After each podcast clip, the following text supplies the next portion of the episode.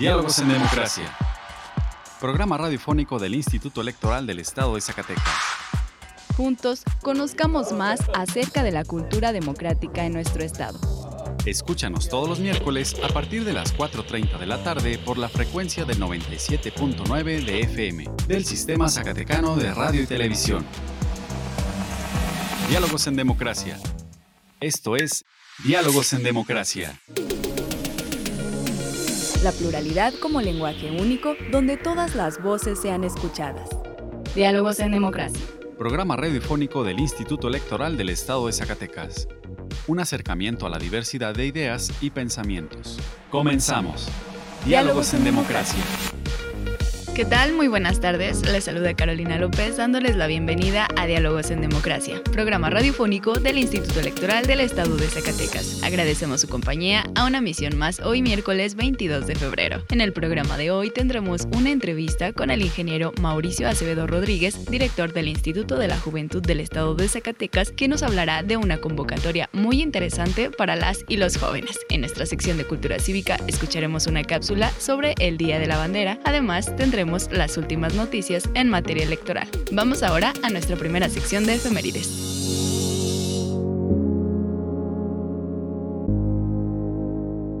Pluralidad, donde todas las voces son escuchadas.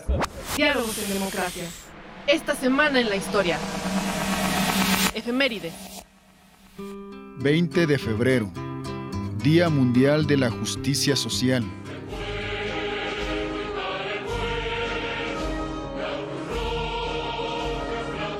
21 de febrero de 1910. Fundación de la Cruz Roja Mexicana. 22 de febrero de 1913. Muere Francisco I. Madero, con lo cual culmina el golpe de Estado del usurpador Victoriano Huerta. 23 de febrero de 1792. Nace José Joaquín de Herrera, quien en su juventud fue realista y después iturbidista afiliado al Plan de Iguala. En 1844 ascendió a la presidencia de la República, cargo que obtuvo en tres ocasiones. 24 de febrero, Día de la Bandera Nacional Mexicana. 25 de febrero de 1950 se crea el Instituto Nacional de la Juventud Mexicana. 26 de febrero de 1915. Nace el pintor Raúl Anguiano, quien enfocó su obra en el México rural e indígena, sus fiestas, tradiciones y religión, cofundador de la Escuela Muralista. los colores que te visten, verde, blanco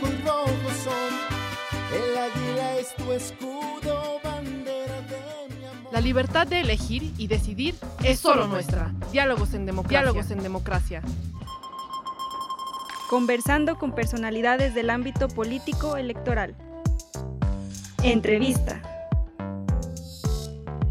El día de hoy está con nosotros en Diálogos en Democracia el ingeniero Mauricio Acevedo Rodríguez, titular del Instituto de la Juventud del Estado de Zacatecas. Ingeniero, buenas tardes. Gracias por estar con nosotros en Diálogos en Democracia. ¿Qué tal? Muy buenas tardes, Caro. Te agradezco muchísimo este espacio. Bien, pues el Instituto Electoral del Estado de Zacatecas ha trabajado intensamente para hacer sinergias con instituciones enfocadas a la atención de juventudes. Es por ello que se han firmado convenios con instituciones educativas, públicas y privadas y uno de ellos que está en puerta es con el Instituto de la Juventud. Eh, desde su perspectiva, ¿cuál es la importancia de este convenio y qué impacto tendrá en las juventudes? Pues mira, fíjate que nosotros en el Instituto de la Juventud estamos muy contentos por la firma de este convenio porque es de suma importancia el crear este vínculo y esta sinergia con las diferentes, los diferentes entes públicos, en este caso con el Instituto Electoral del Estado de Zacatecas, porque incluso algo que, que platicamos ahorita en el Consejo Juvenil va abonado a lo que queremos hacer con el Instituto Electoral del Estado de Zacatecas. Este convenio lo que busca es crear esa alianza, pero sobre todo que le podamos dar las herramientas a los jóvenes que requieren hoy en día. Tú sabes que muchas veces se habla de un relevo generacional internacional pero realmente existe ese relevo, generacional o solamente es discurso. Nosotros lo que buscamos con este convenio es que el Instituto Electoral sea un principal aliado y sobre todo que podamos darle las herramientas a los jóvenes de nuestra entidad para poder prepararse no solamente en el ámbito académico, sino también en las habilidades blandas que muchas veces no se aprenden en la universidad, en las diferentes eh, carreras que existen. Entonces, creando este convenio junto con, con esta institución, buscamos crear desde un Parlamento juvenil un poco más fuerte, que ya existía, pero que un Parlamento más fuerte, más extenso y con mayor dinámica. También buscamos debates políticos, buscamos cursos de oratoria, que ya hicimos el año pasado, pero esto nos ayuda a sentar las bases para que en un futuro siga habiendo este tipo de actividades y dinámicas y que los jóvenes zacatecanos interesados se puedan involucrar en el tema político y no solamente en el tema político, sino también en la toma de decisiones que es muy importante. Mencionar que los, comentar que, que los jóvenes necesitan acercarse a la toma de decisiones, informarse y de esta manera que no tomen decisiones por nosotros los jóvenes, sino que también ya nosotros seamos los, los que estamos haciendo las decisiones. Bien lo comentas, desde la Injuventud constantemente hay actividades para acercar a las juventudes, como bien lo dices, a quehaceres políticos, sociales, deportivos y bueno, mediante concursos o talleres. Hay una convocatoria en particular que es la conformación del Consejo Juvenil del Estado de Zacatecas. ¿Podrías platicarnos cuál es el objetivo de este Consejo Juvenil y a quién va dirigido? Pues mira, realmente el Consejo Juvenil abona perfectamente a lo que te acabo de decir, porque dentro del organigrama del Instituto de la Juventud se tiene contemplado un consejo juvenil. ¿En qué consiste este consejo? Lo que nosotros buscamos es abrir las puertas del instituto, crear una mesa de diálogo y de trabajo donde los jóvenes que estén involucrados y que formen parte de este consejo nos ayuden a la creación y mejora de las políticas públicas que implementamos aquí en el, instituto. De esta manera buscamos que el instituto sea, esté abierto, pero que todas las expresiones juveniles formen parte de este, porque es importante decirlo, nosotros somos de la idea que una cabeza piensa bien, pero si juntamos más cabezas pensamos mucho mejor y hacemos muchas más cosas.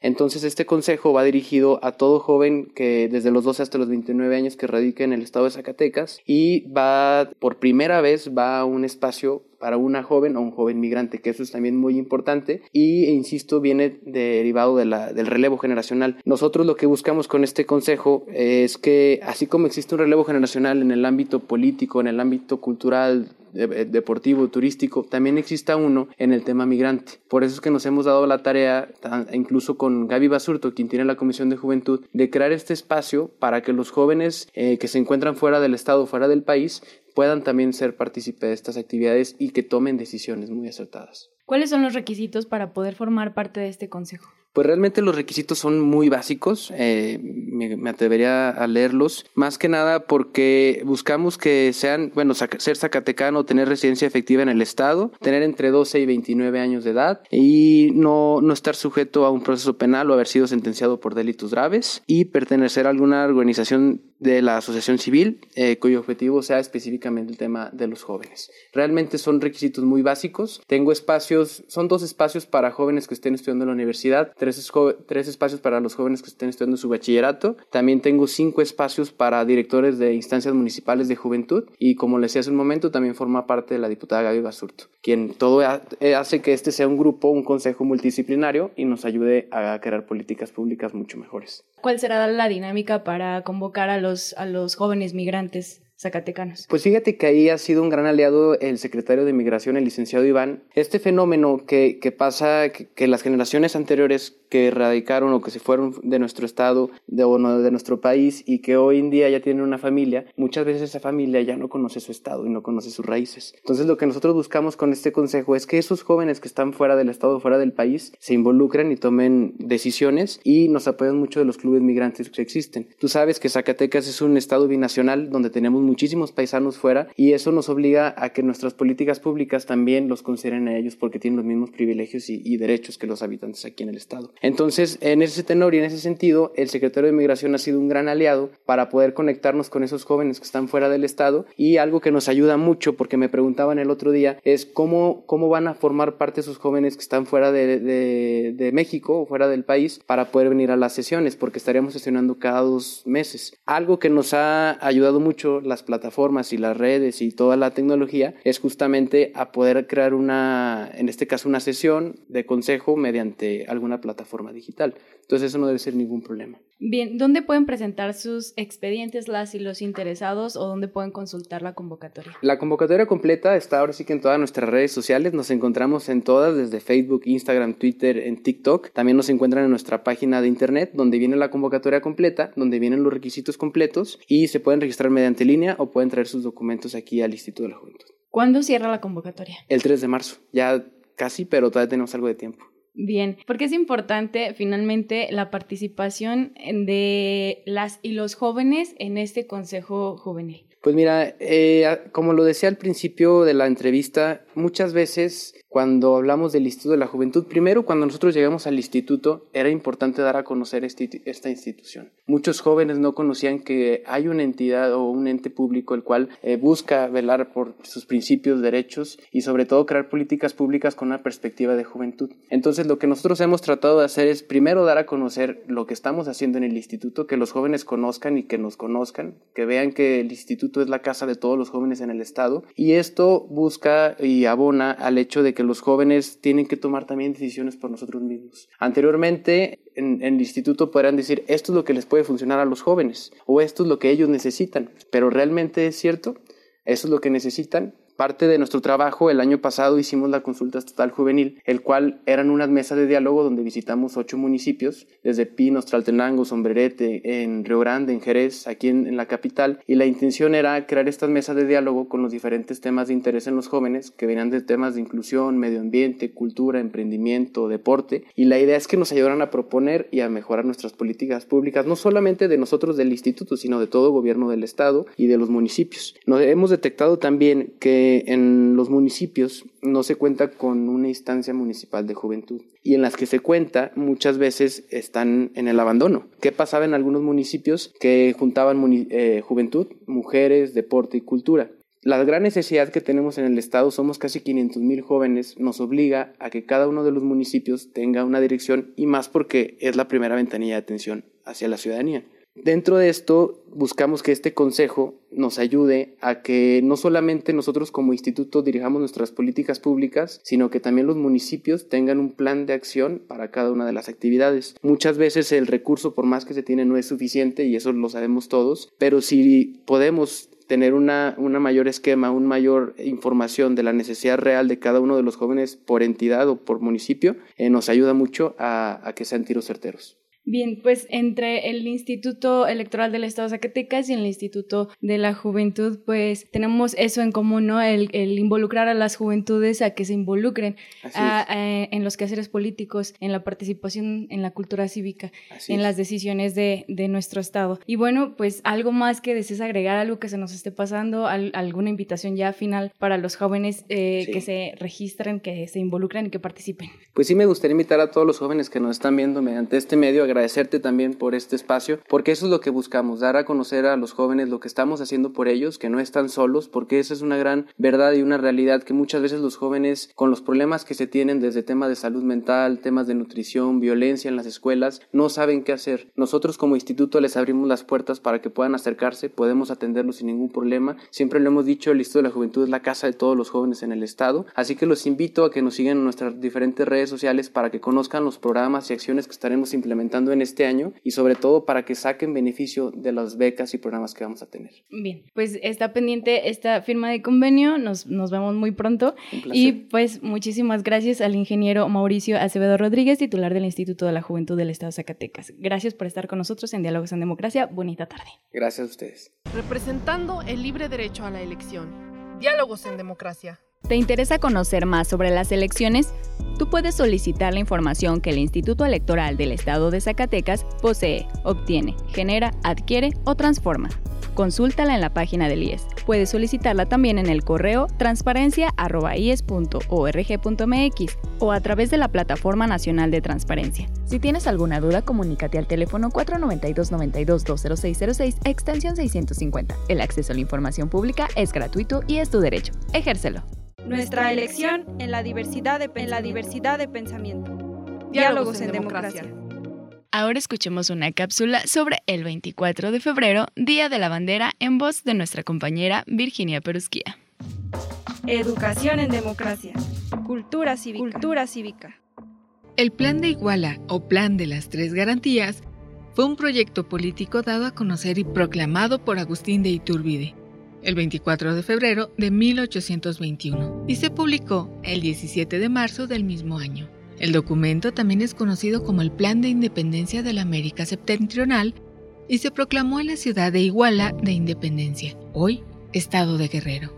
Dicho plan logró la conciliación entre realistas e insurgentes como un primer paso hacia la formalización de la independencia de México. Después de casi 11 años de una devastadora guerra iniciada el 16 de septiembre de 1810, que tenía cansada a la sociedad, agotado sus recursos y la economía colapsada, el documento político también propició el nacimiento de la bandera, dio sustento al ejército trigarante o de las tres garantías y fue el instrumento normativo que fundamentó su actuar hasta la consumación de la independencia, así como estableció el quehacer público de las autoridades nacionales durante más de los dos años siguientes a la emancipación de la independencia de México. Cronología de la historia de la bandera de México. 1810. Estandarte de Hidalgo. El cura Miguel Hidalgo, obtuvo de su santuario en Atotonilco un óleo con la imagen de la Virgen de Guadalupe y lo ocupó como estandarte del movimiento independentista. 1812. Bandera de Morelos. Aparece por primera vez en el centro de la bandera un águila coronada, la cual está posada sobre un nopal que hace referencia al origen y fundación de Tenochtitlán. El general José María Morelos y Pavón identificó a su ejército con esta bandera albiazul. 1821. Bandera del ejército trigarante. La bandera se tiñe con los colores verde, blanco y rojo con la proclamación del Plan de Iguala. El ejército trigarante tomó este emblema como símbolo de la identidad. Los colores se separan por franjas diagonales. El orden es diferente al actual y en el centro tiene una corona que significó la transición hacia el primer imperio mexicano gobernado por Agustín de Iturbide. 1822. Bandera del primer imperio. Las franjas de la bandera se colocan de manera vertical y reaparece la imagen del águila coronada posada con el pie izquierdo sobre un nopal. 1847. Bandera del Batallón de San Blas. La bandera porta la leyenda Batallón Activo de San Blas, que, refiere al grupo militar que defendió el castillo de Chapultepec el 13 de septiembre del mismo año. El color verde aparece del lado izquierdo, seguido del blanco y el rojo. El águila real posa de frente, con las alas extendidas y devorando a una serpiente. 1863. Bandera del Imperio de Maximiliano. Durante el imperio de Maximiliano de Habsburgo, apoyado por el grupo político conservador opuesto al presidente Benito Juárez, la bandera mantuvo el águila y los tres colores en el orden tradicional, enmarcados por escudos de armas que evocaban a las familias y cortes europeas. 1880. Bandera de don Porfirio Díaz. Porfirio Díaz, quien gobernó México durante 30 años, adoptó una bandera con el águila viendo de frente, devorando a la serpiente y parada sobre un nopal, rodeada con una corona de laureles.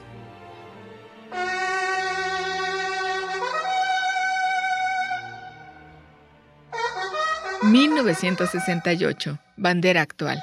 El 20 de septiembre de 1916, el presidente Venustiano Carranza expidió un decreto en el que se ordenaba que el escudo oficial sería la del águila viendo de perfil, con sus alas abiertas y devorando una serpiente de cascabel, además con la leyenda Estados Unidos Mexicanos.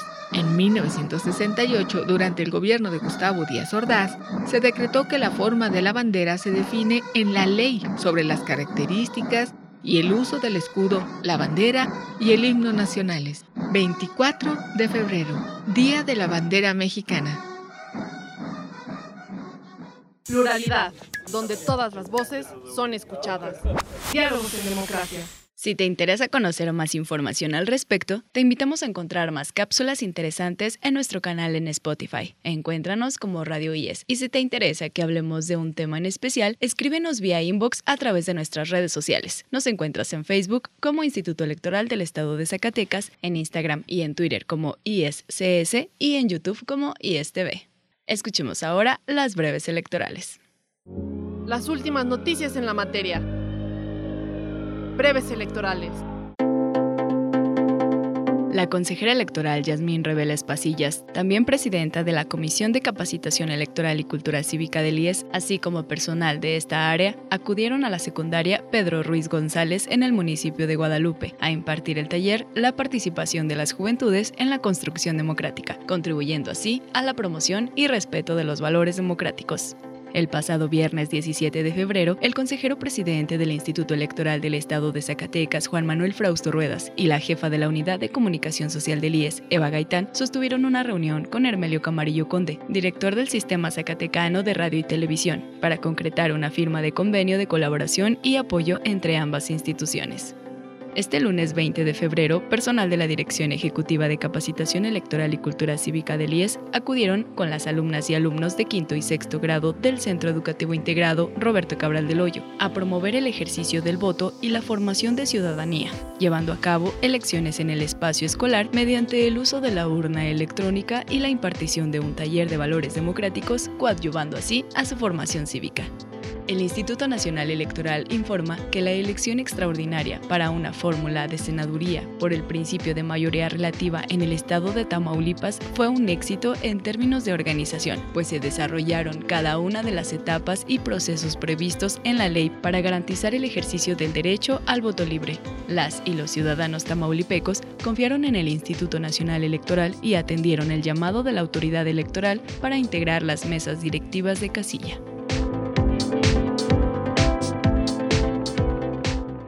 La libertad de elegir y decidir es solo nuestra. Diálogos en democracia. Diálogos en democracia.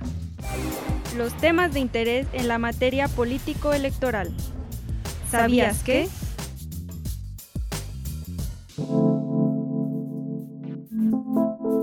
El INE presentó el estudio especializado sobre la efectividad en la aplicación de las acciones afirmativas y las barreras que enfrentan los grupos en situación de discriminación en la representación política en el proceso electoral federal 2020-2021, realizado con el objetivo de identificar los avances y retos que aún existen en materia de representación de personas pertenecientes a estos grupos. Vía remota, la consejera electoral Norma de la Cruz mencionó que todas las personas tienen derecho a representar o ser representadas a través de sus intereses, por lo que dijo, es tarea de todas y todos eliminar las barreras que enfrentan las personas en situación de vulnerabilidad. Es fundamental que continuemos sumando esfuerzos desde diferentes espacios para contar con información y datos actualizados que rigen nuestro actuar. Sin distinción, todas las personas tenemos el derecho de representar o que nuestros intereses sean representados a través de los distintos cargos de elección popular. El consejero Martín Faz explicó que para evaluar la efectividad de la representación sustantiva se conformó un grupo de estudio integrado por miembros del Colegio de México y se refirió al porcentaje de personas que integran la Cámara de Diputadas y Diputados a través de acciones afirmativas. La pretensión original respecto de los pueblos indígenas era que al menos un mínimo de 30 de las 200 diputaciones de representación proporcional fueran integradas o fueran integrantes de tal grupo, finalmente resultaron electas 36 eh, de la población afromexicana se pretendía que llegaran al menos cuatro de las 200 diputaciones. Eh, las diputaciones electas resultaron ser seis. De personas con discapacidad,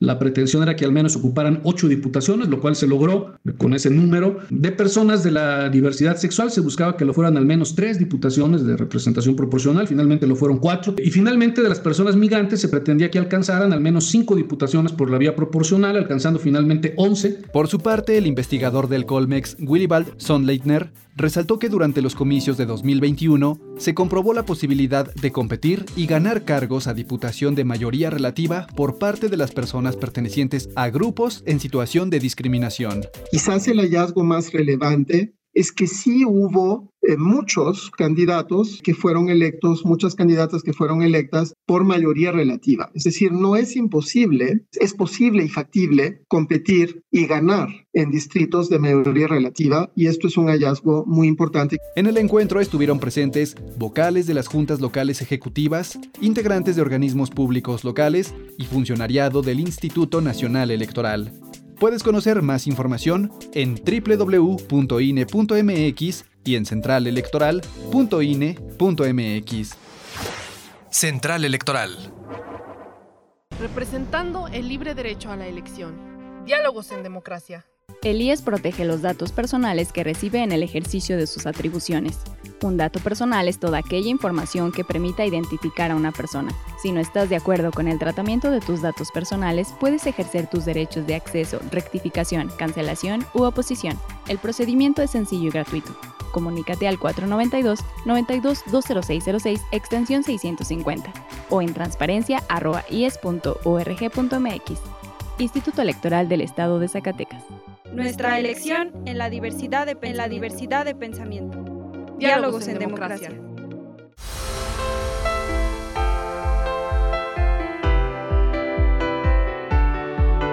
Estimados radioescuchas, hemos llegado al final de esta emisión. Agradecemos su compañía en esta tarde y esperamos nos vuelvan a escuchar el próximo miércoles en punto de las 4.30 de la tarde. Agradecemos a Radio Zacatecas el apoyo para la difusión de este programa. También agradecemos el apoyo y el acompañamiento de Antonio Castro, Horacio Rodríguez y Virginia Perusquía. Se despide de ustedes Carolina López Frausto. Que tengan una excelente tarde.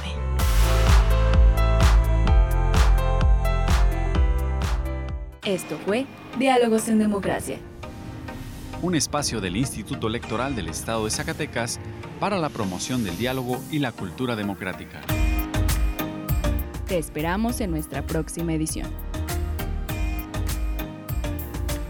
Diálogos en Democracia. Diálogos en Democracia.